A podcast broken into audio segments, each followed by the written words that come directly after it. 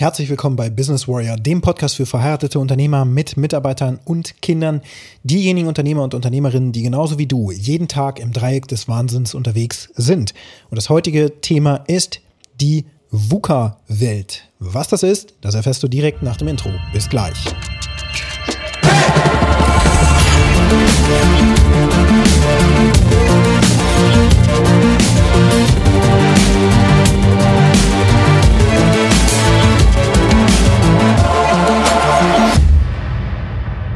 Ich hatte heute Morgen ein interessantes Gespräch mit einem guten Freund über diverse Themen. Wir hatten uns sowieso verabredet, um eine Podcast-Episode aufzunehmen. Das mussten wir allerdings vertagen, weil wir haben uns noch so ja, mit diversen ja, Veränderungen im Leben unterhalten und so weiter.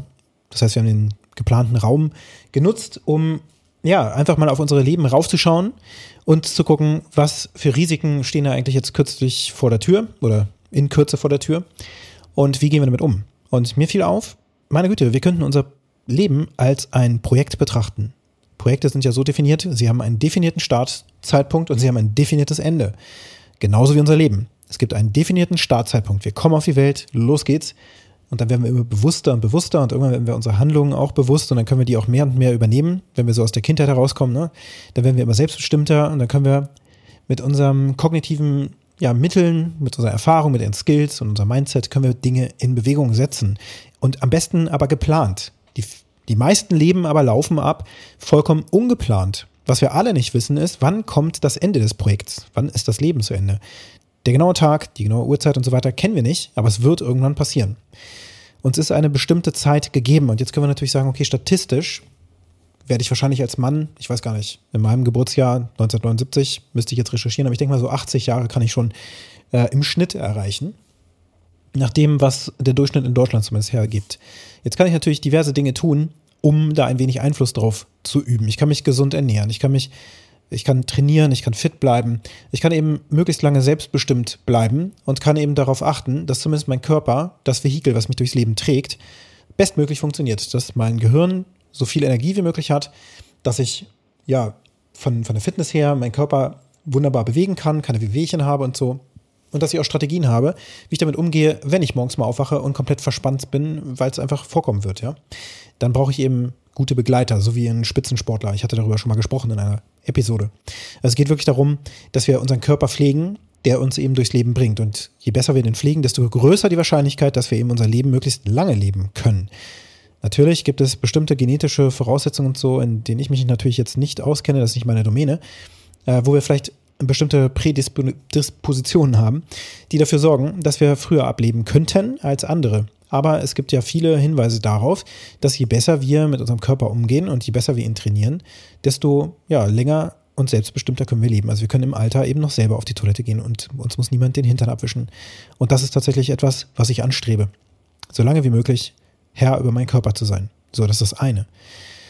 Aber was ist mit den anderen Dingen? Ja, ich hatte mich auch kürzlich hier unterhalten mit jemandem, der am Wochenende ein, ein ja, so eine Art äh, Seminar veranstaltet hat, mehr oder weniger im Freundeskreis, wo es darum ging, die Visionen der jeweiligen Leben herauszuarbeiten und die einfach mal auch festzuhalten. Und das war wohl ein ja, großes Ereignis. Also alle haben da zum ersten Mal auch wirklich auf ihr Leben geschaut. Was will ich eigentlich erreichen? Was will ich denn eigentlich wirklich haben vom Leben? Ja, wenn mich wirklich jetzt mal nachts einer weckt und sagt, hey, was willst du eigentlich? Dann wäre es doch ganz gut, da eine Antwort drauf zu haben. Damit das Leben eben ausgerichtet ist, selbstbestimmt ausgerichtet ist auf einen bestimmten Punkt, auf den wir hinarbeiten. Zum Beispiel auch auf eine spirituelle Erfüllung, auf weltlichen Erfolg, so und so viel Geld hätte ich gerne und so weiter und so fort. Ich möchte natürlich in einem schönen Haus leben. Ich möchte glücklich sein. Ich möchte eine liebe Familie haben. Ich möchte für meine Familie einen Nachlass hinterlassen und so weiter und so fort. Das kann man sich alles ausmalen. Und was dann auf so einem Vision Board eben auch skizziert wird, das gleicht sich dann doch eben nach meiner Erfahrung sehr stark. Es ist einfach nur die Ausprägung, die anders ist. Für den einen ist vielleicht eine Million viel, für den anderen ist eine Million gar nichts. Zehn Millionen wären schon gut. Und der nächste schreibt vielleicht auf, ich möchte Milliardär werden. Und ich möchte eine riesen keine Ahnung, Firmenkonglomerat aufbauen und weiß nicht was alles. Oder aber ich möchte mein Leben einfach leben. Hey, mich soll einfach niemand tangieren, ja, und ich möchte einfach glücklich und zufrieden leben in meiner Wohnung und das ist auch alles gut. Hauptsache ich kriege das Leben irgendwie rum. Okay, wenn das bewusst die Entscheidung ist, dann ist das die Entscheidung. Ich habe bewusst entschieden, dass ich regelmäßig plane, dass ich regelmäßig schaue, auf welchen Weg begebe ich mich eigentlich. Natürlich habe ich eine Vision, aber die interessiert mich eigentlich dann irgendwann auch überhaupt gar nicht mehr, sondern der Weg dorthin interessiert mich ja, den ich dann eben gehen muss. Also es bringt ja gar nichts, ein Visionsboard an die Wand zu malen und dann loszumarschieren und dann irgendwann festzustellen, nach zehn Jahren, ja, keine Ahnung, aber Millionär bin ich ja immer noch nicht. Mist. Äh, geht ja nicht, ne? Keine Ahnung. Das ist anderen vergönnt, aber mir bestimmt nicht.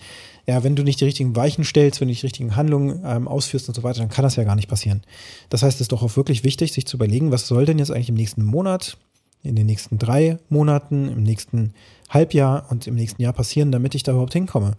Und dann eben auch kontinuierlich diesen Plan in Frage stellen und ihn verändern und auch von auch wenn Ereignisse in der Umwelt eben auftreten, so wie ja jetzt ein Krieg oder Pandemie oder sonst was, wenn diese Ereignisse eben auftreten, das muss nichts Großes sein, es kann ja auch manchmal etwas Kleines sein, was dir einen Roadblock in, die, in den Weg setzt, dann ist ja die Frage, wie gehen wir damit um? Was machen wir da? Das heißt, wir leben in einer VUCA-Welt, wie ich gelernt habe heute Morgen. In einer VUCA-Welt. In einer volatilen, unsicheren, komplexen, und äh, ja, mehrdeutigen Welt. Volatility, Uncertainty, Complexity und Ambiguity. Ja, was bedeutet denn das jetzt? Und irgendwie ist das auch schon wieder eine Abkürzung, die ja sowieso jeder schon kennt. Also die Bedeutung dessen, wenn ich das gleich erzähle. Das erste ist, wir leben in einer volatilen Welt. Volatil heißt veränderlich, schnell veränderlich, vor allen Dingen dynamisch, mit hoher Geschwindigkeit. Volatil ist zum Beispiel auch der kann der Aktienmarkt sein. Es kann volatile Aktien geben, die eben stark schwanken beispielsweise. Das heißt, es sind große Schwankungen, es sind heftigere Schwankungen. Es gibt keine Beständigkeit, auf die wir uns verlassen können. So wie vielleicht früher irgendwie als Neandertaler, ja, das war eben beständig irgendwie. Es gibt die Jahreszeiten, es gibt mein Jagdrevier und so weiter. Und wenn sich jetzt nicht wirklich großartig was verändert, dann kann ich ja wahrscheinlich tausende von Jahre, Jahren dieses Areal nutzen und irgendwie passiert auch nicht wirklich was. Und so ist jeder Tag gleich. Das ist ja heutzutage auf jeden Fall mal nicht mehr gegeben, sondern allein schon, wenn du morgens mal die Nachrichten aktivierst oder so oder hörst, also dir eine App aufmachst oder deine Tageszeitung tatsächlich noch liest oder sonst irgendwas, dann wirst du feststellen, oh mein Gott, irgendwie, es verändert sich alles so schnell. Hilfe, Hilfe, Hilfe. Und daher kommt natürlich auch Unsicherheit, permanent ausgelöste Unsicherheit. Wir haben ja überhaupt keine gefühlte und wahrgenommene Sicherheit mehr. Natürlich nicht. Wenn jetzt so ein Krieg lostritt und wir jetzt in den Winter gehen und uns die Politik sagt, ja, hm, wir werden durch den Winter kommen, alles cool. Wenn ich dann aber auf YouTube mir ein paar Videos anschaue, ähm, aus meinem Dunstkreis, der mir eben vorgeschlagen wird und ich mich darauf mal einlasse oder auch ein paar Postka Podcasts höre und so weiter oder auch selber einfach mal ein paar Rechnungen aufstelle, dann stelle ich fest, uh, wird knapp werden. Und wo kommt denn dann das Gas her, wenn wir es dann eben fast aufgebraucht haben im Januar oder Februar? Also die Wahrscheinlichkeit ist groß, dass wir gerade so durch den Winter kommen, äh, mit Ach und Krach vielleicht, ne? Aber wer weiß das schon? Wir wissen es eben nicht. Es ist unsicher. Es ist vollkommen unklar.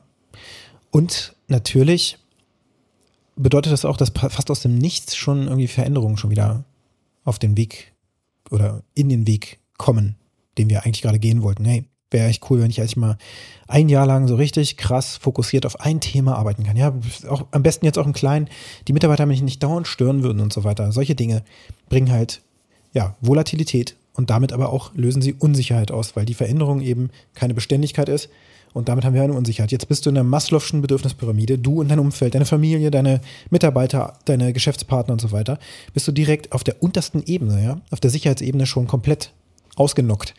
Und auf dieser Ebene steht aber die Maslow'sche Bedürfnispyramiden ähm, äh, Pyramide, genau, ja. Also die hat ein Fundament und das Fundament ist eben die Sicherheit. Und ganz oben die Spitze ist die Selbstverwirklichung. Und wenn du deine Vision verwirklichen willst, dann ist das eine Selbstverwirklichung. Und das geht ja nicht, wenn deine Sicherheit komplett in Gefahr ist. Aber so ist unsere Welt. Die ganze Zeit Veränderung, große, große Veränderung. Eine komplexer werdende Welt. Die Zusammenhänge, die sich aufdecken, sind immer komplexer. Wir können ja auch durch die, durch die Informationen, die wir heutzutage bekommen, können wir auch rausfinden, wie komplex die Welt ist. Also egal welches Thema du eigentlich nimmst, ist vollkommen wurscht. Ich habe gestern Abend zum Beispiel, was mir jetzt spontan einfällt, habe ich ein Foto gesehen vom Neptun. Und zwar gemacht vom James Webb Teleskop. Das ist ja kürzlich hochgeschossen worden. Keine Ahnung, ob du das mitbekommen hast. Es ist das hochleistungstechnischste, das fortschrittlichste Teleskop, was die Menschheit je gebaut hat. Es ist besser als Hubble Space äh, oder Deep Space Teleskop oder so. Das ist Hubble Teleskop. Ähm, und es funktioniert aber auch auf eine andere Art und Weise, nämlich im Infrarotbereich, also nicht sichtbaren Lichtbereich. Das heißt, alle Bilder, die das Teleskop macht, müssen jetzt im Grunde nochmal durch ein Computerprogramm aufbereitet werden, sodass das, was das Teleskop eben aufgenommen hat, ins Sichtbare übersetzt wird. Also sozusagen in unsere Farbdarstellung ähm, transferiert wird, weil wir sonst diese Farben ja einfach gar nicht sehen können. Infrarot und ähm, ultraviolette Licht und so weiter, diese, diese Wellen können ja unsere Augen nicht wahrnehmen oder auch unser Gehirn, weiß ich gar nicht, ähm, dekodieren, weiß nicht, wo da der wo der Punkt ist, aber ich glaube, die Augen können das schon rein physikalisch nicht mehr machen. Und deswegen sehen wir so ein Licht nicht. ähm, UV-Strahlung von der Sonne beispielsweise können wir nicht sehen. Sie ist aber da. Und genauso ist das eben im Weltall, Weltall auch. Da sind eben Informationen an Licht, altem Licht vor allen Dingen, was schon viele, viele Milliarden von Lichtjahren alt ist oder Millionen von Lichtjahren alt ist. Das ist eben tendenziell Richtung Rot verschoben, wie ich mal gelernt habe. Das bedeutet, dass das Licht immer rötlicher wird und irgendwann ist es eben im ultravioletten Bereich, ähm, so dass es eben nicht mehr sichtbar ist. Oder im Infrarotbereich, ne? nicht ultravioletten Bereich, das ist ja blau, sondern im Infrarotbereich. So, jetzt bin ich aber natürlich auch kein Experte dafür, aber ich weiß, dass dieses Teleskop jetzt gerade da oben ist und Bilder macht und ich kriege diese Bilder in meinem Social Media Stream dann eben angezeigt. Und jetzt sehe ich ein Bild vom Neptun und den Neptun kannte ich bisher als blaue Murmel. Und aus meinem alten, was war das denn, Brockhaus Jugendlexikon, dreibändiges Lexikon war das. Da waren so ein paar Sachen drin, wie Raketen funktionieren und ach Gott, was da nicht noch alles drin ist, ein Panzer ist oder sonst was, ich weiß nicht mehr, es fällt mir jetzt irgendwie auch nichts mehr ein, aber der Punkt war, von A bis Z war das über drei Bände ein Jugendlexikon. Der echte Brockhaus hatte ja schon auch damals, glaube ich, 20 Bände. Und der heutige Brockhaus, den gibt es ja eigentlich, gibt es glaube ich gar nicht mehr. Ähm, dafür haben wir ja die Wikipedia, gepflegt von ja, allen Menschen auf diesem Erdplaneten, die zumindest Zugriff darauf hätten, könnten jetzt überall da mitwirken. Und da gibt es da natürlich auch ein eine ja selbstorganisierende Gruppe, die dahinter steht, mit Regeln und so weiter, die dafür sorgen, dass diese Artikel jetzt nicht einfach von jedem auch einfach so modifiziert werden, sondern eben nach bestimmten Gesetzmäßigkeiten, auch Vier-Augen-Prinzip oder sonst was, wie zum Beispiel als die Queen jetzt gestorben ist, da wurde natürlich schnell dieser Artikel angepasst. Es war im Grunde noch live, da war die Queen noch gar nicht verstorben, zumindest kam die Meldung nicht raus, aber auf dem Weg dahin wurde dieser Artikel permanent verändert schon. Also werden die Informationen sogar fast schon live in ein Lexikon gegossen. Und das war ja damals nicht der Fall. Als ich mein Jugendlexikon hatte, da waren bestimmte Begriffe definiert, bestimmte, ein bestimmter Status quo und der ist dann Jahre nicht mehr angefasst worden. Und jetzt ist eben zum Beispiel dieses Teleskop da oben und ähm, das Bild, was ich gestern gesehen habe, war eben keine blaue Kugel vom Neptun. Und noch dazu hatte der Neptun Ringe. Und auch das wusste ich nicht. Ich wusste, der Saturn hat Ringe. Zum Beispiel. Aber nicht, dass der, dass der Neptun Ringe hat. Und ich wusste auch nicht, dass der Neptun im Grunde eine Eiswelt ist. Und so war dieser Planet eben auch weiß dargestellt und nicht blau. Und dann dachte ich so, hä? Das ist doch nicht der Neptun.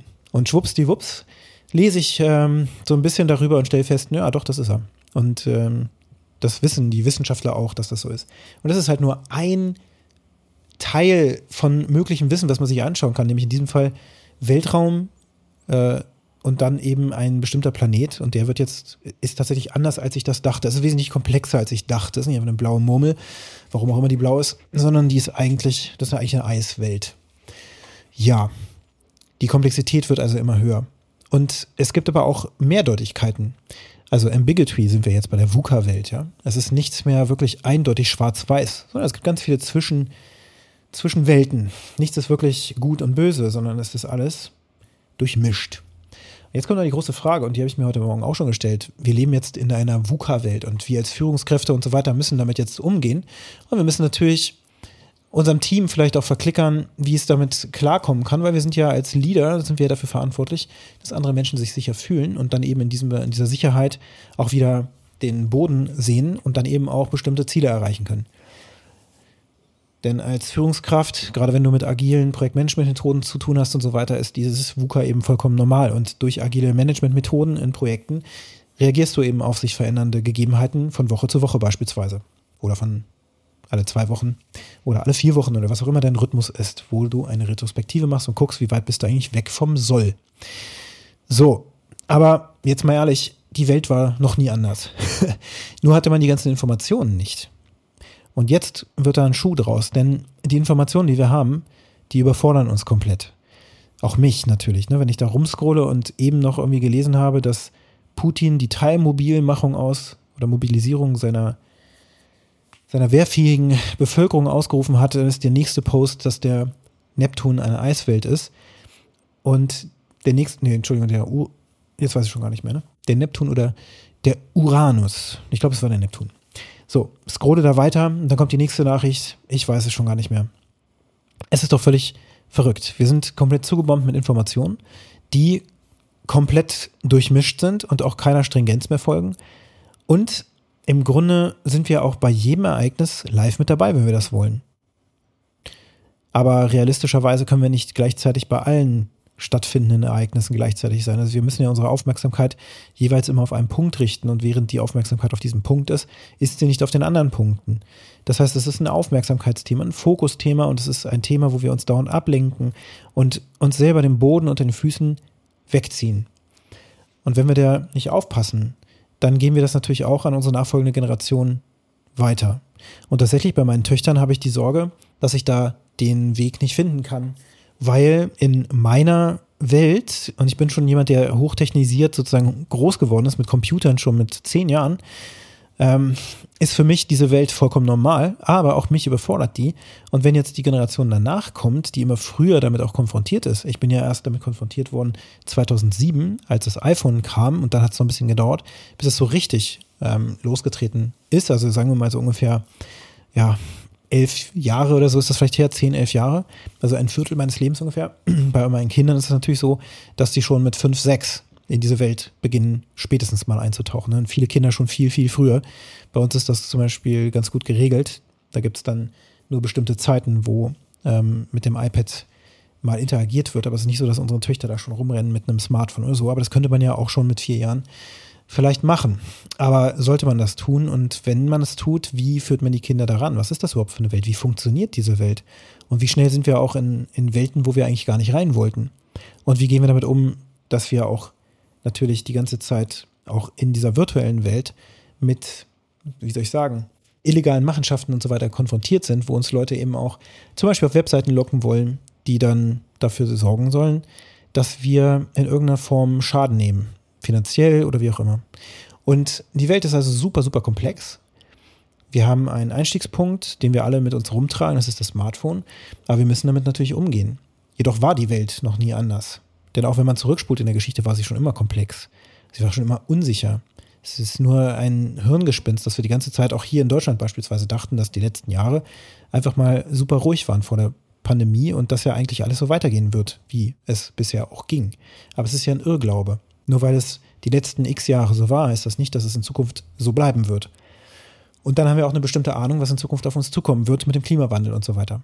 Also ist die Welt natürlich sehr, sehr komplex, aber wir sollten uns nicht dadurch, ähm, ja, sozusagen verunsichern lassen, dass wir jetzt plötzlich in einer VUCA-Welt leben, in der wir vorher noch nicht waren, sondern wir sind da jetzt eben und wir müssen damit klarkommen und vernünftige Strategien unseres Zeitmanagements und Fokusmanagements zu lernen, damit wir uns von dieser Welt nicht komplett aus der Bahn werfen lassen. Und das eben auch gerade in solchen unsicheren Zeiten, wie sie jetzt da sind. Aber da du jetzt erfahren hast, dass es dieses Konzept der VUCA-Welt gibt, kannst du, und das ist die Aufgabe heute für dich, dieses Konzept einmal auf dich anwenden. Wo siehst du gerade die größte Volatilität, das größte Schwanken in deinem Leben? Wo siehst du die größte ausgelöste Unsicherheit? Wo siehst du die größte Komplexität und wo die größte Mehrdeutigkeit? Und wie kannst du zum Beispiel die Komplexität reduzieren in deinem Leben, so dass du daraus mehr Sicherheit gewinnst und durch die Sicherheit, die du dann gewinnst, in der Ausstrahlung auch deine Umwelt, nämlich deine Familien, deine Kinder, deine Nachkommen und deine Mitarbeiter natürlich auch stabilisierst. Wie kannst du das machen? Was ist dein Weg? Und wenn dir der Podcast gefallen hat, dann hinterlasse mir eine positive Nachricht nein, eine positive Bewertung auf der Plattform, wo du ihn gehört hast. Und wenn du mit mir in Kontakt treten möchtest und mir eine positive Nachricht schicken möchtest, dann kannst du das natürlich sehr gerne tun. Meine Kontaktdaten findest du in den Shownotes.